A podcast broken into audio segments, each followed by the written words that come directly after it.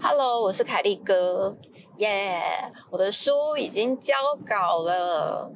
这篇这个这个书，其实我真的我也不知道我到底什么时候。呃，有时间写这些东西，然后我本来以为完成日应该会是遥遥无期，因为我每天时间都卡得非常的紧，然后如果一有休息的时间，我也不会想要拿来写书，我就会想要好好的躺在床上当一个废人。那像是之前我的第一本书，我在写的时候，因为是第一次写书嘛，就会非常非常的认真，半夜还挑灯在那边写稿子，然后可能写到晚上三点多四点，然后天。都快亮了才去睡觉，然后早上六七点又起床。但是到了第二本书、第三本书的时候，因为你已经有了那个写书的经验，然后你也知道大概流程是什么，就比较不会半夜的时候还要花时间在那边熬夜写书稿。这本书呢，呃，目前这一本书我们。定他的名字是不完美的十一岁，不完美的十一岁主要就是在说小鹿的整个在前半年的抗癌治疗过程的一些呃点滴，应该是这样子讲，点点滴滴，点点滴滴讲来都很心酸，好不好？是因为现在这个时候，我们可能可以比较坦然的看这件事情，面对这件事情，但是其实在前半年，他非常密集住院治疗跟很多。多治疗中的副作用的一些不舒服的状况，其实你看在眼里，真的就是一个心酸的过程。然后这本书呢，其实我我大概写了也将近有六万字左右。一开始，其实我我觉得我。应该不太可能会在这么短暂的时间可以完成。可是因为我平常都有用文字记录，呃，我们一些日常生活，包括小鹿、小黎成长过程，我大部分都有用部落格记录下来。那在小鹿从一月开始脖子肿起来，然后去看医生的那些过程，一直到他治疗整个前半。半年吧，半年的化疗过程，这中间所有的过程，我全部通通都有写，只是因为我没有对外公开，没有对外公布，所以大家不知道。那那个时候，原神出版社就是有几家出版社其实都来邀邀写书这件事情。那原原神出版社其实他们是积极度最高，然后他们也提出了一个非常完整的企划案，就是包括我大概是六月初的时候才公布这件事情。六月初其实小。路大概是从三月开始化疗，然后到六月多的时候，其实已经治疗大概快四个月，前前后后陆陆续续这样子，大概已经四个多月。那元神当初来找我的时候，他们就提出了一份非常完整的计划书，包括说，呃，这个书里面他们希望我大概提到什么。那其实如果大家看这些书，哦，你知道那时候我在写布洛格，在写记录的时候，其实我真的就是每每天写，每天花时间写，可能白。天陪小鹿做检查，晚上我就呃病房大家都关灯在睡觉的时候，我就一个人在那边敲键盘。有时候我都觉得，因为我打字又很快，所以有时候你就会觉得在敲那个键盘的时候，你是不是会吵到隔壁的人？那你在整个的每天在记录下来的时候，其实他的整个治疗过程，我大概也写了快要一百篇左右。然后这每一这一百篇里面，其实就是他整个非常仔细的，包括从呃一。开始的脖子肿起来呀，然后我们转诊，然后到要去切片，到呃第一支化疗点滴开始，然后中间的回诊，然后血球过低、输血等等的，然后有一些副作用，甚至它有一些黏膜都破洞了，就是有很多的状况，其实都有被记录下来，然后我也都有照片。搭配文字这样子，就是在我的部落格里面。可是这些其实都还没有对外公开。那那时候元神来找我的时候，他们给我呃大概是三个月左右的时间把这本书完成。那我就跟他讲说不用，其实我大概两个月就可以完成。然后他们也很惊讶，他们就想说：哎，奇怪了，就是通常他们在跟作者邀书的时候，作者都会说啊，三个月可能太短了，可不可以多给我一点时间？然后他说他们是第一次遇到有人竟然觉得截稿的时间太长了，想要缩短两个月。那我为什么会想要缩短两个月呢？因为我这人就是一个非常惰性的人。如果你给我三个月，我也是集中到最后一个月在写；你如果给我五个月，我也是集中在最后一个月在写。前面我就会觉得时间还长，我可以慢慢来，可以慢慢来。那你知道前面那个慢慢来，其实你就是一直在偷懒，最后都还是集中到最后一个月写。那因为我知道我自己是这种个性，所以其实你给我三个月、跟两个月、跟一个月，其实是没有差别的，因为你就会就会。永远都是时间最紧迫的时候，因为我会抓好我要的时间，而且我不喜欢拖稿。我答应你什么时候交稿，我就一定会在那个期间里面交稿。所以，如果你给我一个月，我就会很努力的在这一个月里面把书稿完成。如果你给我三个月，那我也是会在很努力的在最后一个月把这个书稿完成。所以那时候他们来来就是邀书的时候，我就会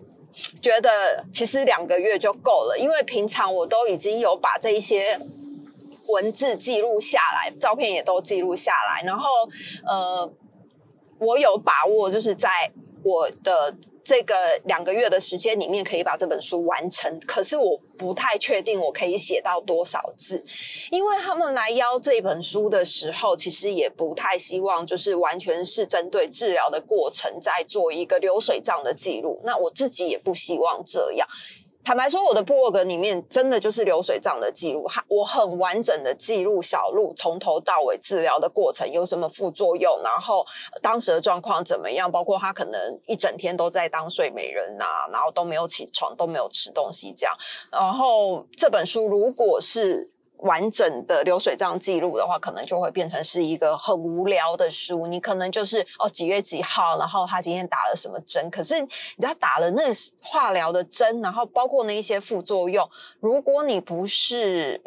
经历过这样子的过程，或是你没有家人经历过这样的过程，其实你会看不懂，你会不知道这个针的副作用或这个针打的效果是什么，然后那个不舒服的程度有多不舒服，所以。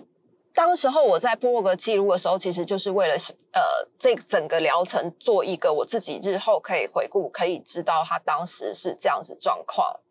惨痛状况的一个一个经验。那在书里面呢，其实我我们跟编辑讨论，会比较想要带给大家是一个比较正面的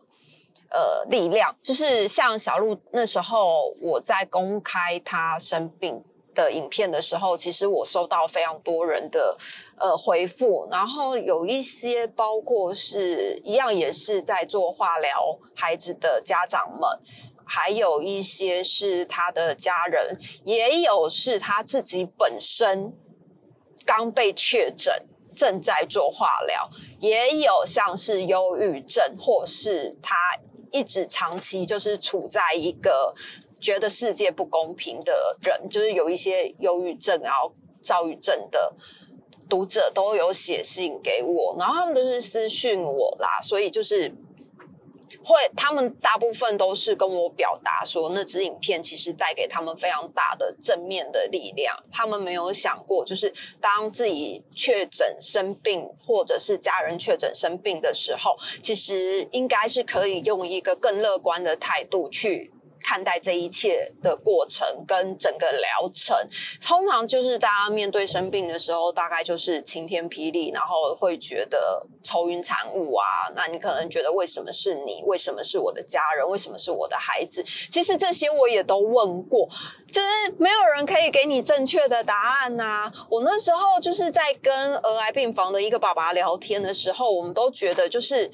怎么会是我们的孩子？我们平常就是烧香拜佛、拜耶稣、拜圣母玛利亚，然后呃大大小小呃逢年节庆该捐钱的也都没有少过，只差没有造桥铺路这样。那虽然我们是一般的家庭，那。尽自己的力量去帮助别人，我都觉得我的人生应该可以顺利平安。结果没想到，就是 真真的是突如其来的一个非常大的震撼弹，然后就这样子整个爆爆炸爆开来。包括小鹿那时候在呃检查的时候，其实我都没有觉得应该或是有可能会怎么样，我都一直觉得应该会没事。毕竟我就是一个这么善良的人，然后也也就是平常该帮助的人也都会帮助啊，心地真的善良的爆炸。但是还是发生了。可是发生了之后，其实那前前一两个月吧，你因为你常常在跑医院，然后你要面对的不只是治疗中的孩子，家里面的孩子的情绪，像小黎的情绪，你也要照顾，还有夫妻之间的情绪，各式各样的情绪，然后还有来自于你的家人朋友给你的。压力等等的太多了，所以我非常能了解，就是那些就是跟我一样，可能是家里的。孩子生病或是亲人生病的人，为什么你们没有办法开心起来？为什么你们觉得每天就是过的日复一日，可是状况都没有好转？其实这些在小鹿确诊之前，其实我都都已经经历过。那后来我很快的转念，是因为我觉得，如果我们一直这样子下去的话，它可能就会变成。小鹿在治疗当中也不开心，然后我每天也过得很不开心，然后可能到最后你夫妻也失和，跟家里的状况也不好，那你可能整个家里面就是氛围就会变得很糟糕。哦，因为我本来的个性也不是一个太悲观的人，所以那时候大概是确诊的第二天、第三天，我就已经开始在跟小鹿想一些其他的方法，可以顺顺利平安的度过这一整个疗程。然后小鹿的疗程大概是两年左，左右两年其实说长不长，说短也不短。小鹿刚好就卡在五年级下学期要毕业，要衔接高国中的这个阶段。我就跟他讲说，其实我觉得，呃，如果不去上学，你的时间可能可以多更多，你可以学很多你想要学习的东西，然后还有很多的时间，你可以去阅读你喜欢的课外读物等等的。那反向的思考，其实好像也不是这么糟糕。虽然你要治疗，可是在治疗其余的时间里面。体力许可，你真的可以去做很多你喜欢的事情。那学校的学籍其实我们还是保留，那我们只是用变相的方法在学习。那再来就是他头发会掉的这个状况，其实因为我我自己也很害怕他会掉光，因为他从小就是很珍惜他的头发。那他的。他的那个心里面的调试状况，他其实是很害怕，非常的害怕，因为他的头发到了五六岁以后才开始慢慢长，慢慢长之后，因为他五五岁以前几乎都是光头，就是头发非常稀疏，然后稀少，就是跟我跟我小时候一样。我个人是到七岁还八岁才开始长，那他差不多也是上小一之后才开始慢慢留长，可是还是很少这样，所以他很珍惜他的头发，但是。知道在化疗的过程里面，你的头发可能会开始掉，那你会掉的稀稀疏疏，会掉的不好看。我觉得这是我们两个面临到化疗的第一个非常大的考验啊！就是我很害怕，他也很害怕。那很害怕怎么办呢？就是总不能两个人每天都一直哭。我看他起床的时候，他说他都不敢睡觉，因为他怕他一醒来之后头发就会完全不见，或者是他每天早上起床的时候。我可能会比他早起一点点，然后看到他枕头上面有头发，我要先帮他收拾一轮，省得他起床之后他会吓到。那你知道收拾那个头发的过程，其实你的眼泪是会跟着那个掉的头发是一起掉的。然后我就会先帮他收拾一下他枕头上面，让他看起来就是枕头上面不会太可怕。我觉得掉头发是真的是对我们两个来讲是一个很难跨过的门槛呐。所以那个时候我就觉得，如果呃，这一关过了之后，以后应该就会顺顺利利了。好，然后我就开始找一些非常漂亮的光头女生的照片给她。然后，因为我们有认识朋友嘛，那我就就也有。跟他说：“哎，或许我们可以请叮咚叔叔来帮我们拍很漂亮的光头的照片，真的拍起来就会很像名模一样。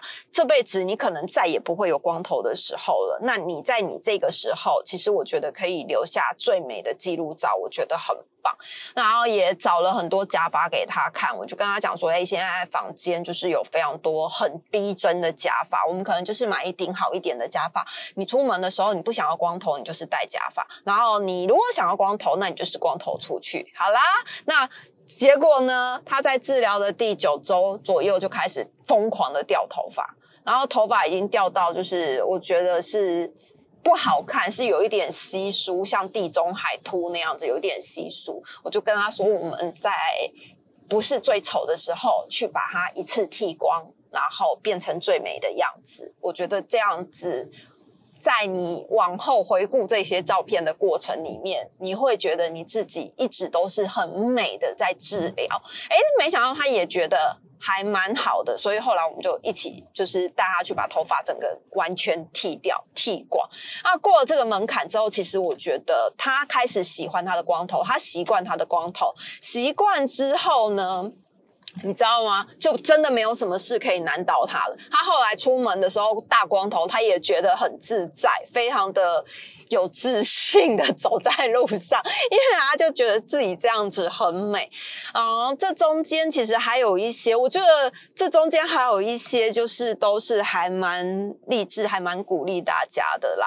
所以后来我们跟出版社讨论，就是这本书，我们可能前面会提到一些些小鹿在之前生病做治疗的时候，但是大部分的。章节都是在讲我们怎么克服每一个关卡，真的很像是在闯关一样。一开始会觉得，啊，你半年没，嗯，他就是住院一个多礼拜，七天到十天，出院四天，再回去七到十天住院，那个很密集的住院，我现在回想起来，我都不知道我是怎么撑过去的，因为真的是回头看你也觉得。